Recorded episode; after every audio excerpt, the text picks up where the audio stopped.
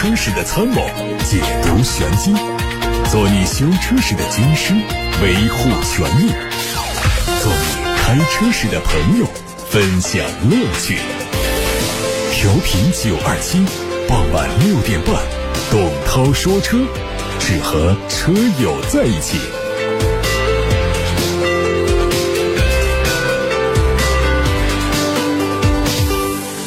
欢迎各位在下班路上听节目，我是董涛。各位可以把选车用车的问题发到直播间，热线八六八六六六六六，还有微信董涛说车。看新闻，极氪零零九的内饰官图迎来了首发，它将在十一月一号正式上市。从官图上看呢，内饰布局和极氪零零一高度相似，黑白相间的配色看起来很简约，而且富有未来感。车内是六个座位，标配真皮面料。而且是全立面的真皮面料，第二排的座椅还有一个隐蔽式的小桌板。在多媒体和交互配置方面呢，配上了十五点六英寸的中央吸顶屏，可以支持接入无线投屏。双侧滑门的门板位置还有一个 Smart Bar。采用了3.4英寸的触控式的显示屏，可以对空调车窗和遮阳帘做控制。继挪威之后，蔚来再次扩大了它的欧洲版图，同时进入到德国、荷兰、丹麦以及瑞典四个欧洲国家，并且连发了 ET5、ET7 和 EL7 三款车。董事长李斌表示，内部代号为阿尔卑斯的项目的产品也会进入到欧洲市场。这个品牌最早是在去年七月份曝光的，定价区间在二三十万，估计是二零二四年左右量产。除了全新子品牌将引进欧洲之外，呢，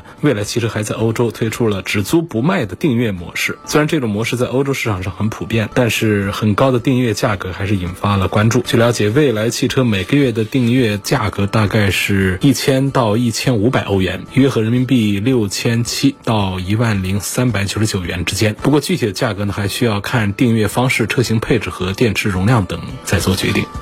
网上传出一组新款宝马 X7 在国内的路试照片。宝马的经销商说，X7 将在十二月上市开售新品，售价可能会迎来小幅度的上涨。如果你觉得现款 X7 的格栅已经足够大，那么新款可以发光的格栅看起来就要更加夸张。全新的分体式大灯取代掉了多年的一体式天使眼大灯，车尾对尾灯的样式做了局部的调整，采用了 3D 立体悬浮 LED 尾灯，示宽灯挪到了后包围的两侧。内饰是三。辐式的多功能方向盘，一体式的曲面屏，动力会是直列六缸的 3.0T，还有 4.4T 的 V8，配八速的手自一体。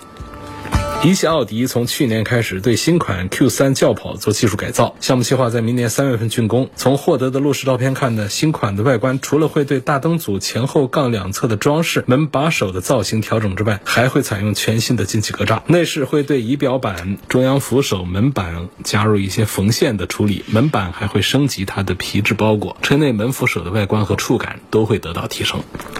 本田的官方发布了全新 SUV 官图，这个车是跟通用汽车合作的，基于奥特能平台打造的一款全新的纯电动中型 SUV，估计在明年正式上市。官图上看到，前脸是熏黑的封闭式格栅，两侧有狭长的大灯组，尾部是时下流行的贯穿灯组，中间有宏大的英文标志。尺寸方面，车长是四米八七六，轴距三米零九三。有消息说，福特的新一代锐界可能在下个月开幕的广州车展上首发亮相，明年二季度正式上市。这个车已经完成了申报，前脸配大尺寸的熏黑格栅，大灯组造型变得更加扁平，另外还配上了贯穿式的 LED 日间行车灯，尾灯通过灯带连接形成贯穿式的效果。尺寸方面呢，相对老款，车长增加了十二公分，轴距加长了十公分。内饰可能会换上全新的连屏和三辐式的方向盘。星途汽车发布了星途耀光量产版的官图，它基于星途。M3X 火星架构2.0打造，尺寸是长四米七八一，轴距两米八一五。相关的配置信息还没有具体公布。动力会用 2.0T 配八速的自动变速器。我们再来看一下广汽本田智在的一个试驾活动消息。最新款的 ZR-V 智在采用了家族式的最新设计，前脸造型棱角分明，蜂窝式的六边形的格栅，尺寸大小适中，配十八寸的运动轮毂，辨识度很高。在动力方面呢，标配了 1.5T 的高效涡轮增压发。发动机，它的最大功率有一百三十四千瓦，综合油耗只有六点九升。这个车最近是在宁波开启了它的试驾活动。另外还有一个在武汉举办的活动是东风风神的全新的 E70 Pro 极限续航挑战赛。这个比赛呢，还原了网约车真实日常的行驶路线，真实测试它的续航能力。最终，司机熊师傅是以五百四十四公里的惊人续航成绩获得了冠军。东风风神 E70 Pro 车长四米七，轴距两米七，有五百零二升的后备箱大容积。电驱方面，百公里电耗只有十三千瓦时，每公里电费只需要七分钱。在充电方面，最快充电十分钟可以轻松续航一百公里。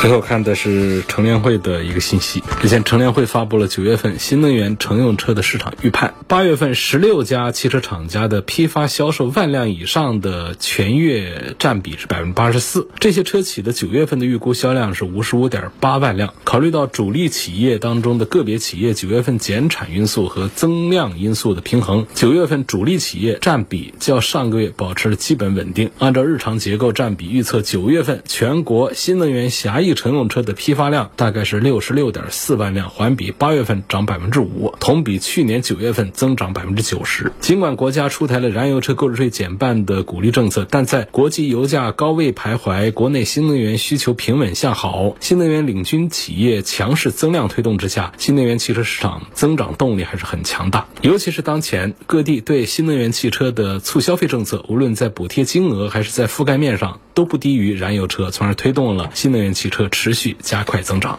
还有九月份的乘用车召回情况，国家市场监督管理总局缺陷产品管理中心九月份总共发布乘用车召回公告十六则，涉及到召回乘用车总量有十六万八千多辆。从车系和品牌看呢，共有七大车系十个品牌，其中自主品牌召回最多，奇瑞、宝骏总共召回了十三点九六万辆，占到总量的百分之八十三。日系品牌次之，雷克萨斯召召回了一点四八万辆，占比百分之八。点七八，英系的路虎、捷豹总共召回了六千多辆，占比百分之三点八一。瑞典品牌沃尔沃召回四千七百多辆，占比百分之二点八。韩系起亚召回两千四百辆，其余车系的召回占比不足百分之一。从召回的原因看呢，九月份主要召回原因分别是围绕着电气系统、高级驾驶辅助系统和制动系统。奇瑞因为空调散热芯生产装配问题召回，成为本月。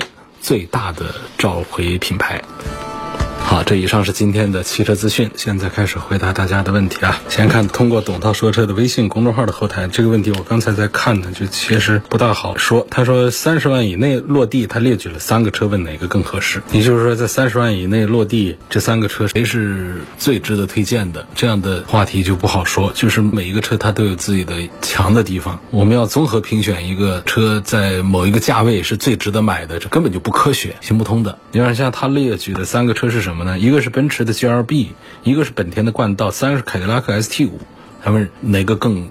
合适那个更值得买，只说了一个价格的指标，这肯定是不行。说我特别看重一个豪华品牌的话，那显然应该是买奔驰啊。说我希望这个车呢，后期的费用又便宜，故障又低的话，还很舒适，那就是冠道啊。嗯，说这个车呢，我希望它开起来挺有感觉的，挺带劲的。这个底盘呢，各方面要比较扎实啊，比较硬朗，开起来比较威武霸气的话，那就是凯迪拉克的 ST 五。但是这不代表着说这哪一个车会是综合起来是最值得推荐的，这是非常主观的一些东西。客观的来。推这个车的话呢，我往往会依照一些数据来，比方说价格，哎，谁便宜一些，谁贵一些，这是很客观的。那还有一个就是销量，说这个车它卖的数量，哪怕是多一台，这也是很客观的一个指标，说它比它卖的好一些。但是说这个车的感觉上的东西，我看到过很多的车评人那发的视频也好，写的文章也好，包括我自己做的很多的车评，其实很大程度上都是一种主观印象。那同样的。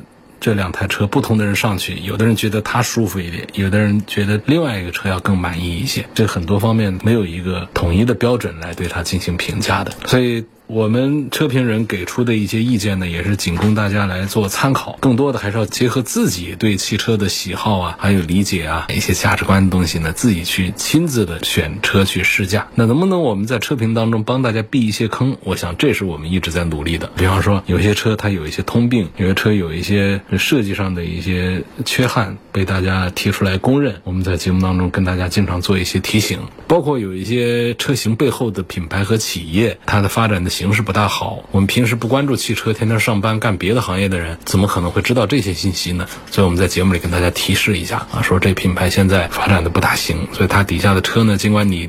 很熟悉啊，因为过去曾经是非常热门的品牌和车型，所以到现在说，哎，我要买这个车去。那么我们在节目里给大家做一些提醒，我觉得这是比较有价值的地方。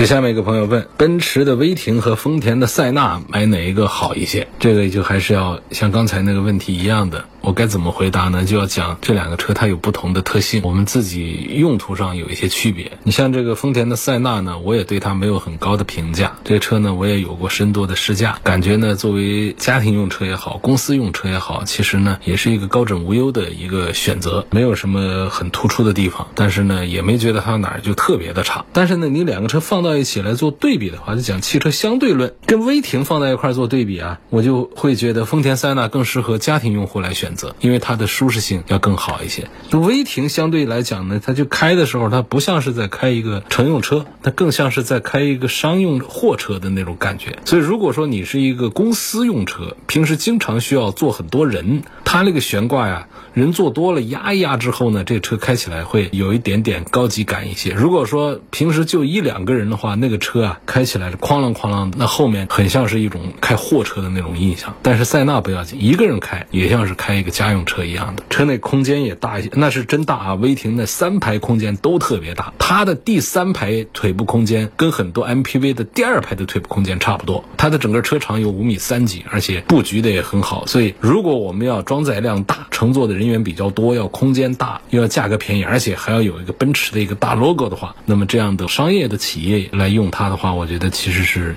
挺好的，挺恰当的。那如果说我们是家庭用威霆的话，那恐怕就是你首先买回去第一件事对它进行改装，改威霆的方案特别多了，整个仪表台给你都换了，不换不行，用不了，全塑料，就跟这个奔驰啊都建立不起来关联，然后座椅特别的朴素。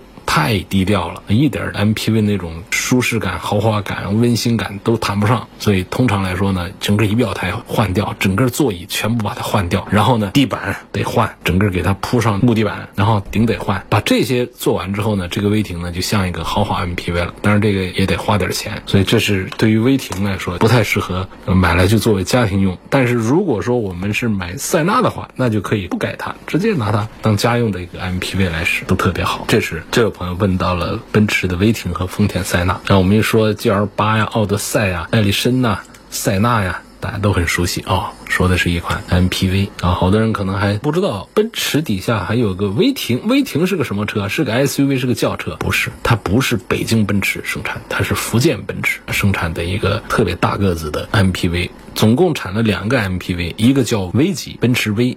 那个呢，它的档次要高一些，内饰啊各个方面的舒适性、豪华性那是比较讲究的。那个也一样的，乘坐的人少了之后啊，开它的时候感觉就像开个货车一样的，底盘特别空旷，因为它设计的极限的承载载重的能力是要强大一些。所以当你坐的人比较少，一两个人开的时候，那这个车上就觉得空落落的。那威霆呢，只有二十几万的一个五米三长的一个大奔驰，你想想它的配置该会低到什么份上？这是威霆。也顺便是跟大家再介绍一下，福建奔驰旗下的一个特别大个子的一个 MPV，做运输用途啊，一些并不要求特别高端的那些商务用途啊，买这个威霆，其实还是挺具有性价比的。毕竟怎么说，它也是一个奔驰啊，二十几万的一个大奔驰。你要知道，我们是去买家用车这些奔驰的话，买 SUV 的话，你二十几万这个价格能买到什么呀？GLA、GLB 了。其实我很想在今天节目里发动大家来讨论一个话题啊，这话题现在全国汽车名嘴联盟呢正在组稿件，准备对它进行一番讨论。所以在今天节目当中呢，也想搜集一下大家的意见啊，参考一下大家的评价。那原来说这个车刚出来的时候，我们就评论过五菱宏光 mini EV。是吧？花买三部手机的钱就可以买下一台四个轮子的汽车，这个就是五菱宏光 mini EV 创下了新能源家用汽车价格的最低记录，三万出头。我们一部手机高配的水果不都是万把块钱吗？买三个手机就可以买一个汽车。它现在又推了一个九万九千九的五菱宏光 mini EV 敞篷版。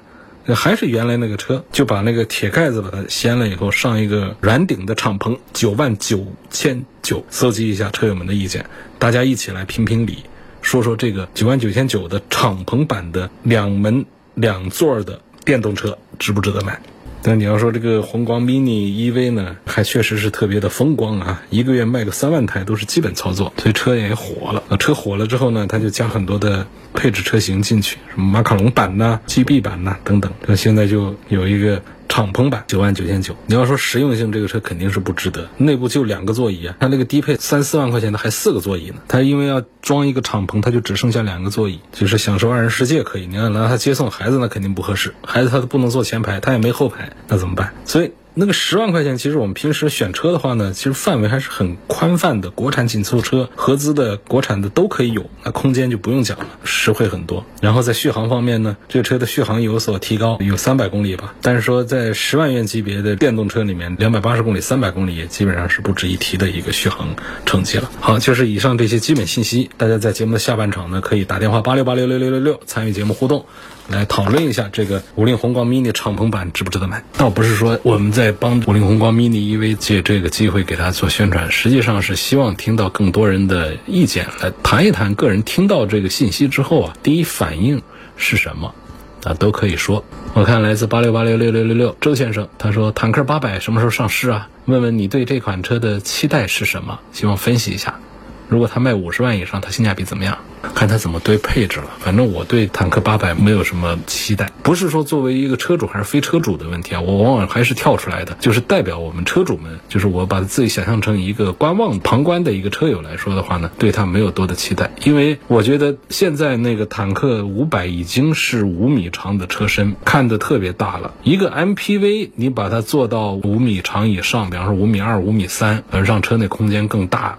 其实这个都是合情合理的，包括我们的 D 级轿车，那些奔驰 S 啊什么的，到五米三以上的这个车长去，其实看起来都没什么不妥当的。但是，一款 SUV 的车到了五米左右，我觉得就已经是很大了，已经很恰当了。再大呢，其实就显得很蠢了。除非是我们要那种装甲车的那种感觉啊，在城市里面用车的话，我觉得实在是太长太宽大的 SUV 啊不好。同样的长度和宽度，我觉得 MPV 我能接受，包括。轿车我也接受，但是 SUV 我觉得刚好在一个五米左右的是比较恰当的。这个尺寸的代表的产品呢，像叉五啊、GLE 啊、Q 七啊这样的车，有没有发现这个叉七这个车子呢？它比叉五它再大一点之后，再长一点之后，它就没有叉五看的那么的协调。那么说到坦克八百，为什么我对它没有期待？是因为它应该是要比这个叉七看起来要更加的魁梧才对，因为它现在的五百就已经达到了这个叉七的这么一个视觉的一个大的效果。然后呢，长城旗下现在就是一个三点零加九 AT 的这么一套动力总成，那肯定到八百上也是用这个动力总成。底盘上我相信也不会做特别高级别的，那无非就是再做一些内饰啊配置上的一些区隔，然后把价格拉到五十万以上去，就感觉这坦克是为了做一个。五十万以上的一个高端产品而做这个坦克八百，而并不是说这市场上真就有更大一号的一个坦克的一个需求。市场上对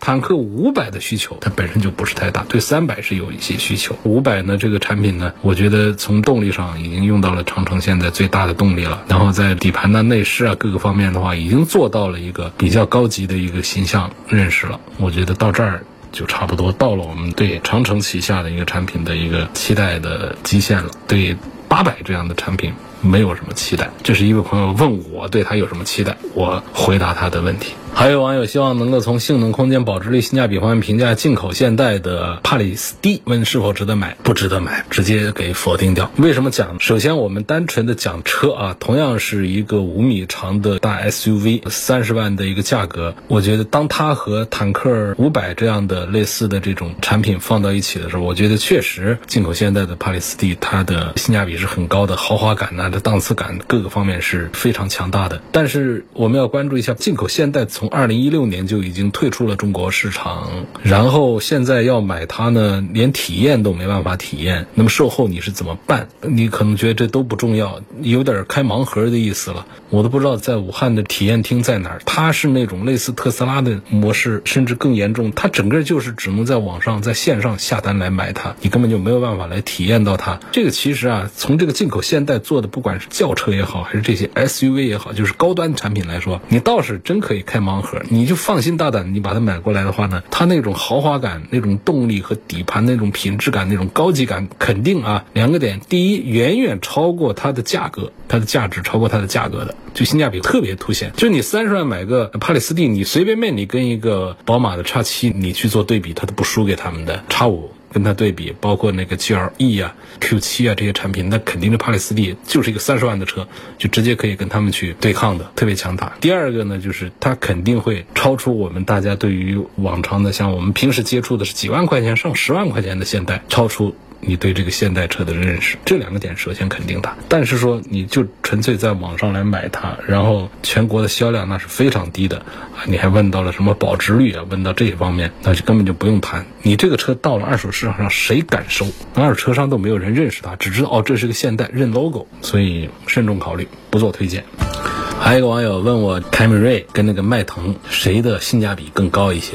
其实这样的产品呢，就是分一下品牌，分一下热爱度，本身这个性价比都是摇得死死的。你不管是雅阁也好，凯美瑞也好，天籁也好，帕萨特也好，迈腾也好，应该说是这五大产品啊，它们的价格设计、尺寸设计、动力设计、配置设计，就整个的规格是完全看齐的五个产品。所以你很难在这五个车当中说一定分出来说谁的性价比就比另外一个要好一些，一切就得看你对品牌的一些热爱。这样的一些理解，比方说我喜欢日系车，那日系车里面呢，我就可以讲丰田的凯美瑞啊，本田的雅阁啊这些产品呢，它目前卖的比天籁也是要好一点。说我不喜欢日系，我喜欢德系，那德系像这个迈腾啊、帕萨特啊，肯定是作为买这二十万左右的中级轿车、B 级轿车的话，那肯定这两个就是首选，你是绕不过去的，必须要看一眼。所以性价比难分上下，就看我们对品牌有什么喜好。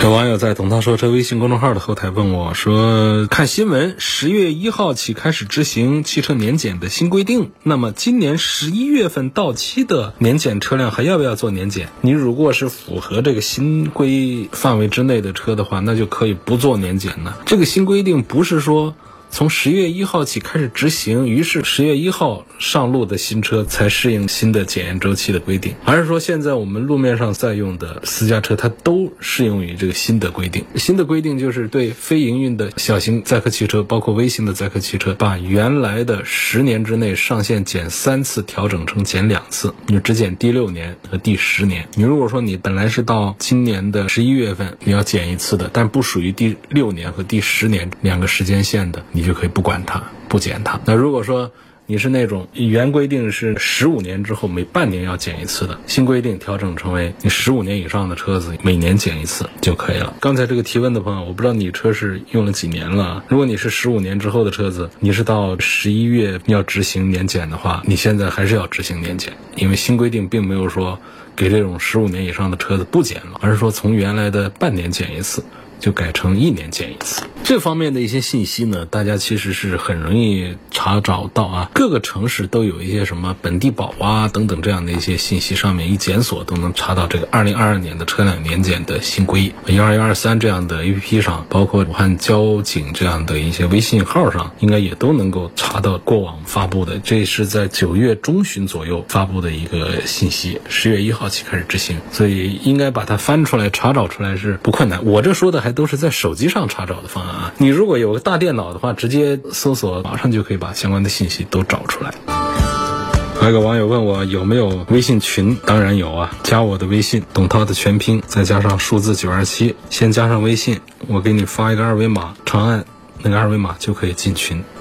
关于今天说的五菱宏光 mini EV 敞篷版九万九千九，值不值得买？有位叫王伟的网友留言说：“我不会买，个人感觉开车上路啊，还是要安全第一，车要足够的结实，一分价钱一分货。”地球人说：“探岳 GLB 和 GLC 哪一个做工用料好一点？我指的是看不见的地方。我们通常讲看不见的地方是指哪儿呢？一个就是这个门板里头、仪表台里头这些地方呢，是我们认识当中的比较肤浅的一个看不见的一个地方。这里头包括用的隔音的一些材料啊、环保性啊，包括这里。”头用的喇叭呀、升降机啊这些材料啊这些看不见的地方，这是一个。第二个呢，就是我们的底盘底下，包括我们的悬挂用的是什么样的一些材质，什么样的一些结构，我们这个整个这个底盘的布局啊，包括发动机啊这里头一些地方都叫做看不见地方。说这些地方，我们探岳、奔驰 GLB、GLC 哪个用料做工好一些？这个虽然我们也常批评说奔驰在低端产品上做工用料用的不好。但是你跟一个大众比的话呢，它还是要做得更好一点的。涛哥，冷车启动怠速开空调有点抖，是不是积碳造成的呢？马上要跑个长途，一箱油加一次两瓶油路三效进去，除碳效果是不是会更好？也许吧，没做过这样的测试，我觉得是可以加的。首先一讲啊，冷车启动开空调有点抖。这个是积碳问题导致的概率特别高了，我也不说是百分之七十还是百分之八十，八成还是九成，我觉得这样说都不科学。你从哪来的这个数据啊？也没有做这样调查。但是从现实生活当中，从修理的实践当中，确实就是这种情况。说起来的话，就是积碳的。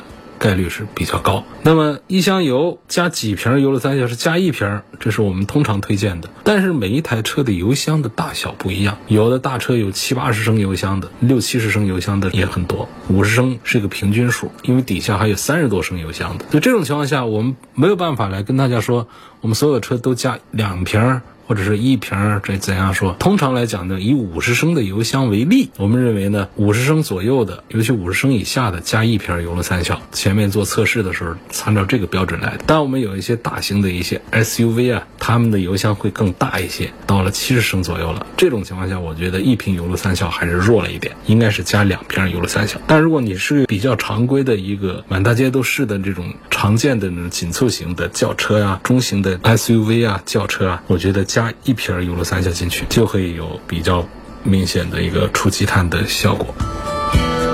下面有个网友问：才买的新车，希望说一下首保需要注意一些什么？首次保养呢，还是到四 S 店去做？因为不排除我们买一辆新车，这个首保的时候呢，需要向这个四 S 店呢来反映啊、咨询一些问题。他们还是比外面的修理店呢接受厂家的培训呢要多一些、专业一些。而且呢，首保呢有很多品牌呢，它本身就是不要钱的，给免费做的，这种就更应该不花冤枉钱就回店里去做。当然，现在也有很多他在店里做首保也是得掏钱。钱的。那么如果说我们是回四 S 店去，不一定是到你买车的那个店去啊，你在任何一个四 S 店，其实都是你的权利来做这个社保，千万别听忽悠，车不在。这家店买的这家店就说我不接待你，那是不行的。当然说我们更方便的还是找我们的销售联系，谁卖的车，说我车要做首保了，回来你跟我接待一下，安排一下服务，这确实是体验上会更好一些。那么这种情况下呢，你说需要注意些什么？没什么要注意的。你车交进去了之后，你在休息室待着了，你想注意什么呢？又不让你到车间去帮着一起干活，人家是跟你把这个机油机滤啊，把底盘呢给检查一遍呢，看一看呢，问问情况，这车就还给你，那就行了嘛。所以其实这个。新车的首保呢，